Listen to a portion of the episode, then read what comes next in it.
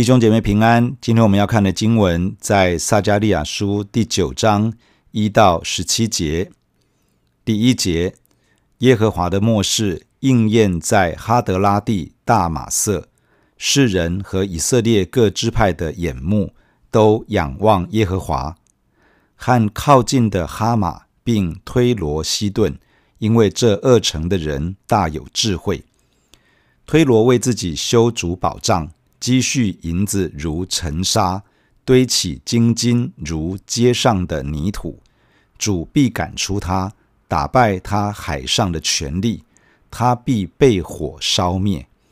亚什基伦看见必惧怕，迦萨看见甚痛苦。以格伦因失了盼望蒙羞，迦萨必不再有君王，亚什基伦也不再有居民。私生子必住在雅实图，我必除灭非利士人的骄傲，我必除去他口中带血之肉和牙齿内可憎之物，他必作为余剩的人归于我们的神，必在犹大像族长，以格伦人必如耶布斯人，我必在我家的四围安营，使敌军不得任意往来。暴虐的人也不再经过，因为我亲眼看顾我的家。从这一章开始，谈到撒迦利亚所领受的末世。末世原来的文字指的是重担，它可以用来指一个很重的东西，可能是人所挑担的重担，或是牲畜所负荷的重物。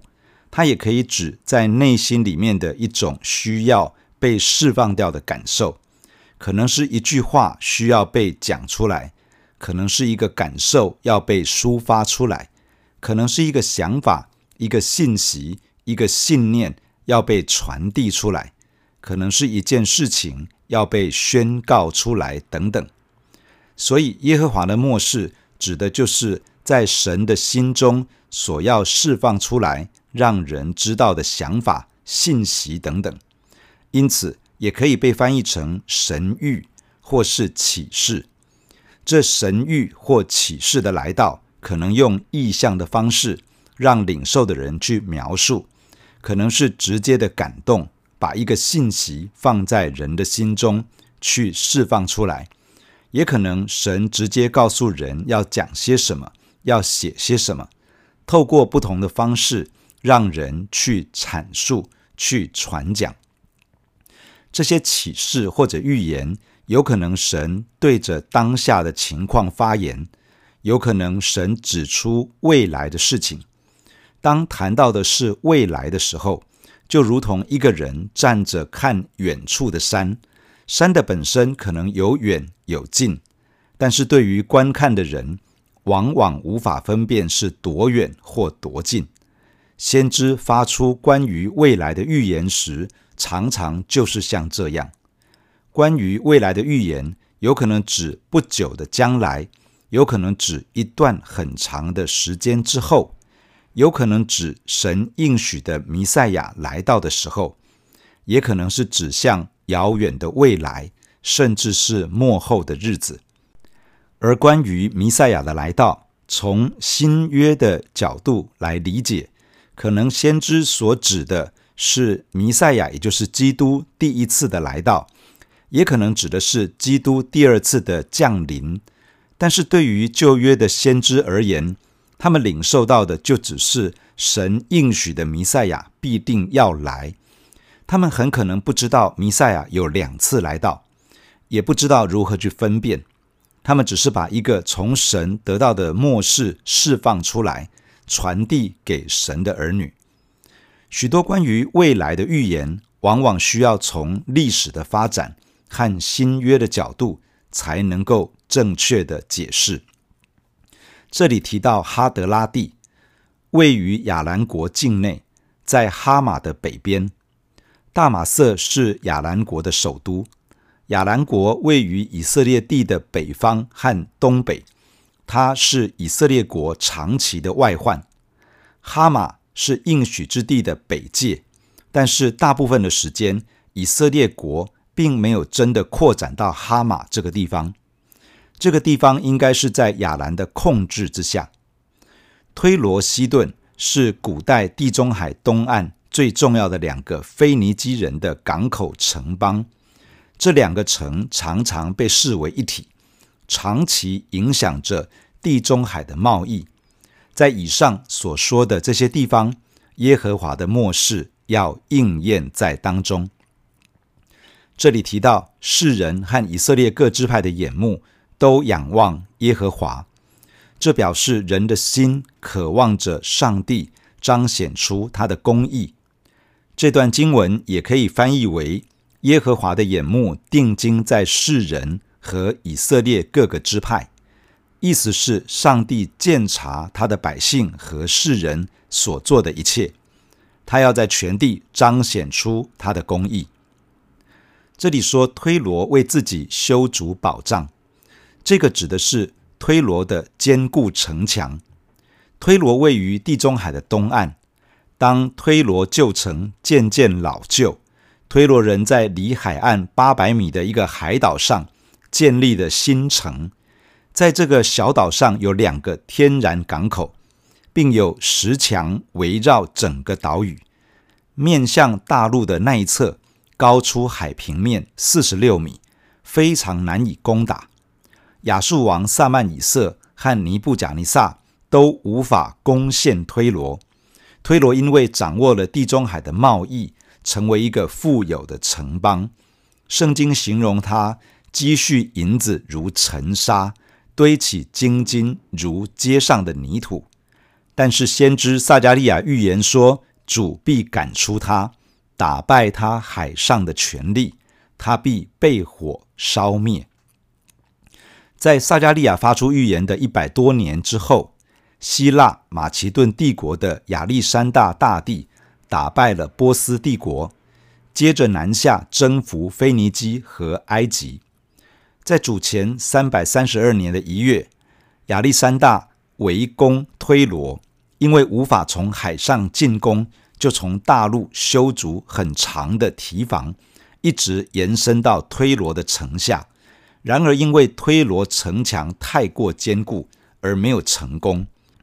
最后，倚靠着盟邦的舰队，从海上用投石机轰破了推罗城南边的城墙，用了七个月的时间，将推罗城攻占下来。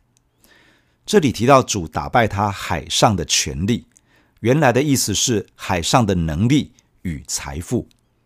推罗曾经控制地中海贸易将近一千年，然而被亚历山大攻陷之后，再也没有能够恢复以往地中海贸易霸主的地位。亚历山大攻打推罗之后，从小亚细亚一带一路挺进到埃及，所走的路线就是这段经文当中提到的好几个非利士城邑：亚什基伦、加萨。以格伦和亚什图都是非利士人的沿海城市。这里说私生子，可以翻译为混杂的种族。亚述和巴比伦曾经先后攻陷非利士地，掳走非利士居民与首领。过去非利士人是以色列与犹大的宿敌，常常扰害神的子民，但掳掠以色列与犹大的。也照样掳掠了非利士，他们的骄傲已经不在。当犹大人被掳归回的时候，非利士早就已经失去了政治上的独立自主，在当中的居民种族非常的混杂。这里提到带血之肉与可憎之物，这些都是律法禁止的不洁净的食物。除去这些不洁净的食物。表示非利士人将与神的百姓认同，被神的子民同化，他必作为余剩的人归于我们的神。这个表示他们也归向了耶和华神，成为神的子民。这里说必在犹大像族长，意思是像犹大那样成为神百姓的一份子。这里说以格伦人必如耶布斯人，耶布斯人是耶路撒冷的原住民。他们后来与神的百姓住在一起，也渐渐被神的子民同化。这里的意思是，以格伦人也会像耶布斯人那样，与神的百姓生活在一起，渐渐受到属神的影响，而被神的子民同化，成为神百姓的一份子。这个是预告外邦人归向神，这表示神的百姓真的发挥了影响力，使得周围的人来归向上帝。在这里提到我的家，这个应该指的是神的圣殿，以及耶路撒冷和犹大地。在波斯帝国的年代，加萨是波斯统治之下进入埃及的门户。当亚历山大攻陷推罗之后，继续挥军南下，要攻打加萨、以格伦、亚什图、亚什基伦等地。这些城邑大大的惊惶惧怕。原本亚历山大攻下加萨之后，想要往耶路撒冷进攻。根据犹太历史学家的记载，当时的大祭司在梦中被神指示，要穿戴大祭司的衣袍去迎接亚历山大。而亚历山大曾经在梦中见过穿着大祭司衣袍的人来帮助他。因此，当亚历山大大帝看见大祭司的时候，不但打消了攻打耶路撒冷的想法，更进而向神献祭。大祭司也将但以理书当中关于希腊王打败波斯王的预言给他看。从此，亚历山大善待犹大人，并且提供保护，就如同这里所宣告的：敌军不得任意往来，暴虐的人不再经过。我亲眼看顾我的家，神的眼目看顾保护他的子民。使他们在地上的君王眼前蒙恩。第九节，西安的民哪，应当大大喜乐；耶路撒冷的民哪，应当欢呼。看呐，你的王来到你这里，他是公义的，并且施行拯救，谦谦和和的骑着驴，就是骑着驴的驹子。我必除灭以法莲的战车和耶路撒冷的战马。征战的弓也必除灭，他必向列国讲和平，他的权柄必从这海管到那海，从大河管到地极。神的眼目看顾他的家，不让敌军来到，也不容暴虐的人犯境。但神的恩典与应许不止于此，神应许为他的子民预备一位君王，这位王要来到西安。要来到耶路撒冷，神的子民应当要大大的喜乐，应当欢呼赞美。这位王就是耶和华神应许的弥赛亚君王，也就是耶稣基督。这里提到这位王来到耶路撒冷时，是谦谦和和的骑着驴驹而来。在马太福音二十一章记载了主耶稣骑着驴驹进耶路撒冷。并接受众人的欢呼赞美，正是应验了这里的预言。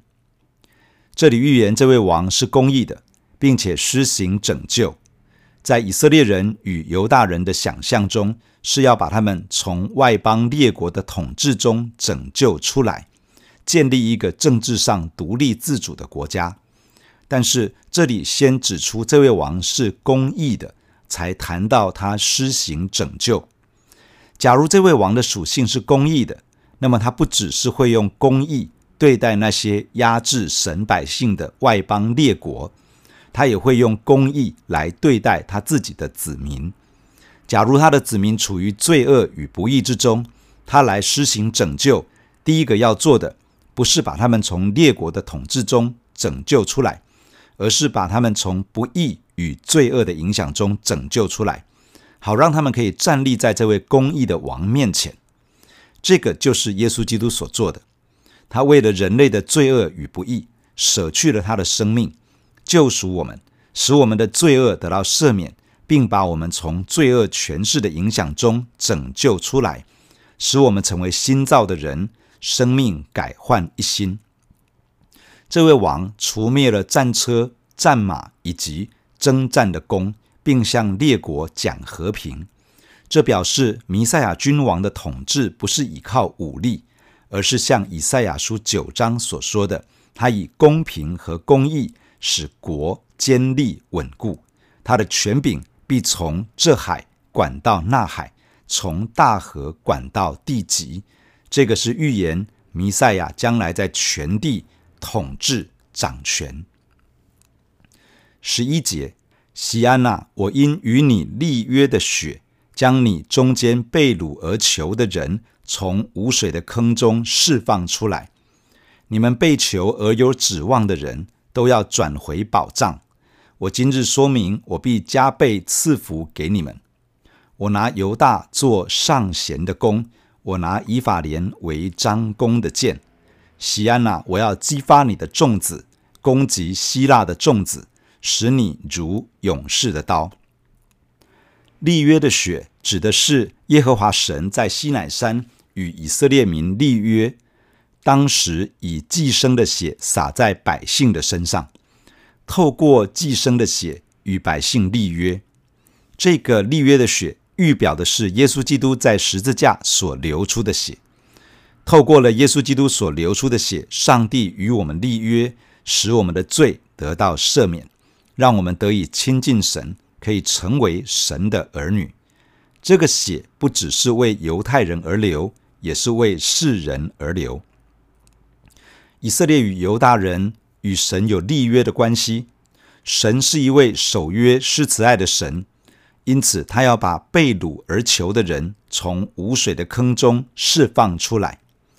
无水的坑指的是当时的人在雨季储水的地洞，通常这样的地洞有两米到七米的深度。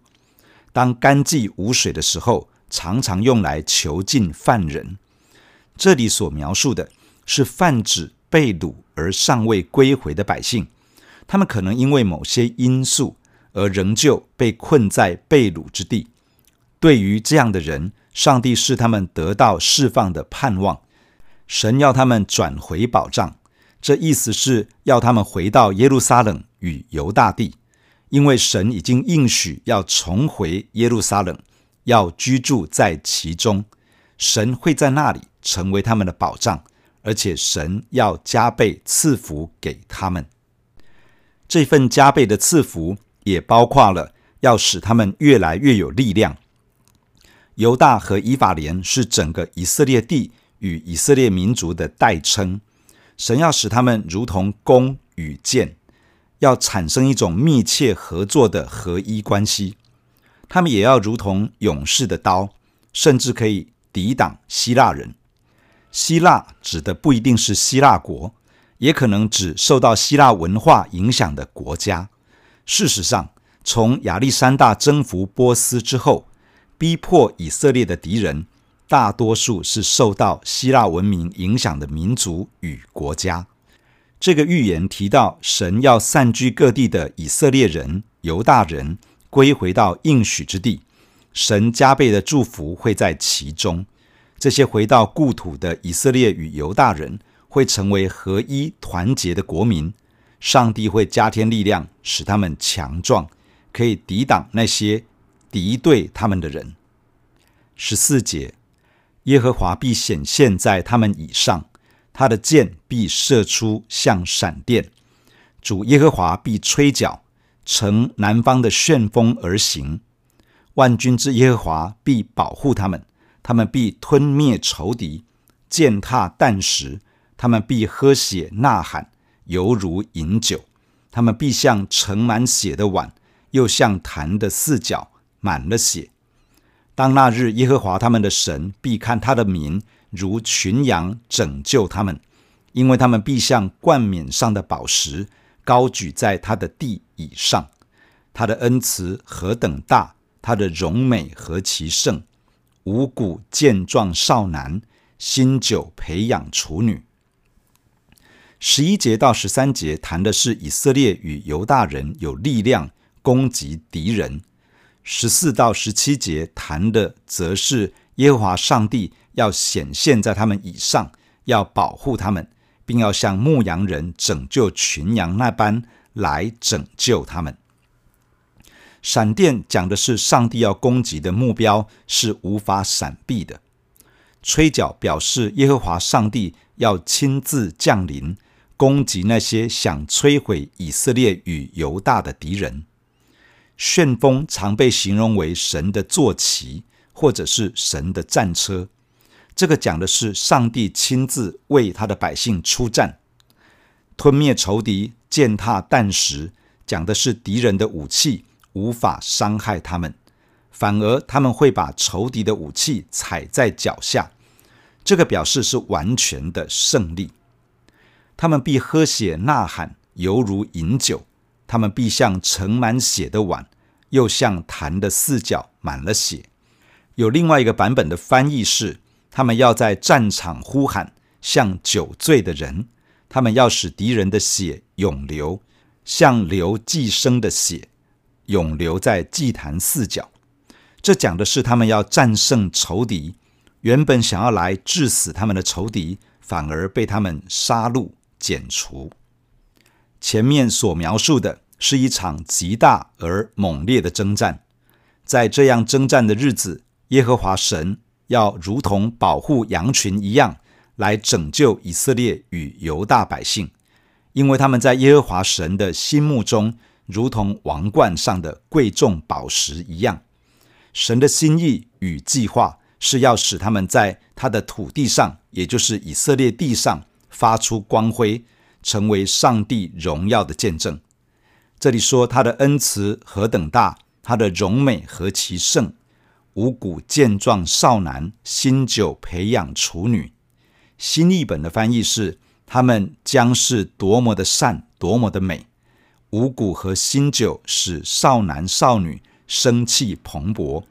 这个在描述整个以色列变得极其的美善，地土能够丰收，五谷新酒充足，年长者能够满足享用，年轻人也可以自由的取用，以至于丰富享受，身体健壮，容光焕发。弟兄姐妹，我们来到神的面前，一起来祷告。亲爱的天父，我们感谢你透过今天的经文来对我们说话。天父，我们感谢你，你是那位掌管历史进展的上帝，你看得到未来，你看得到一件又一件事情的发生。虽然我们看不清楚，甚至连先知也看不清楚，但是你却看得一清二楚。你按着你最美好的时刻，在成就你自己在圣经中宝贵的应许。天父啊，我们谢谢你，因此我们要来信靠你。我们信靠你这位掌管着历史的神，掌管着国际局势的神，掌管着一切又一切的神。亲爱的天父，我们来到你的面前，我们来向你祷告。天父啊，我们奉耶稣基督的名，要祝福在你的计划当中以色列百姓，要祝福这些犹大人。天父啊，他们是你自己的。朋友亚伯拉罕的后代子孙，他们因着你拣选亚伯拉罕的缘故，他们成为一群蒙爱的人。天父，我们为他们祝福。天父啊，我们感谢你在过去的日子里面，你把许多在各地的犹大人、以色列人招聚回到应许之地。天父，我们相信你还会成就这个工作，你会把散居在各地的亚伯拉罕的后代子孙，这些以色列人、犹大人。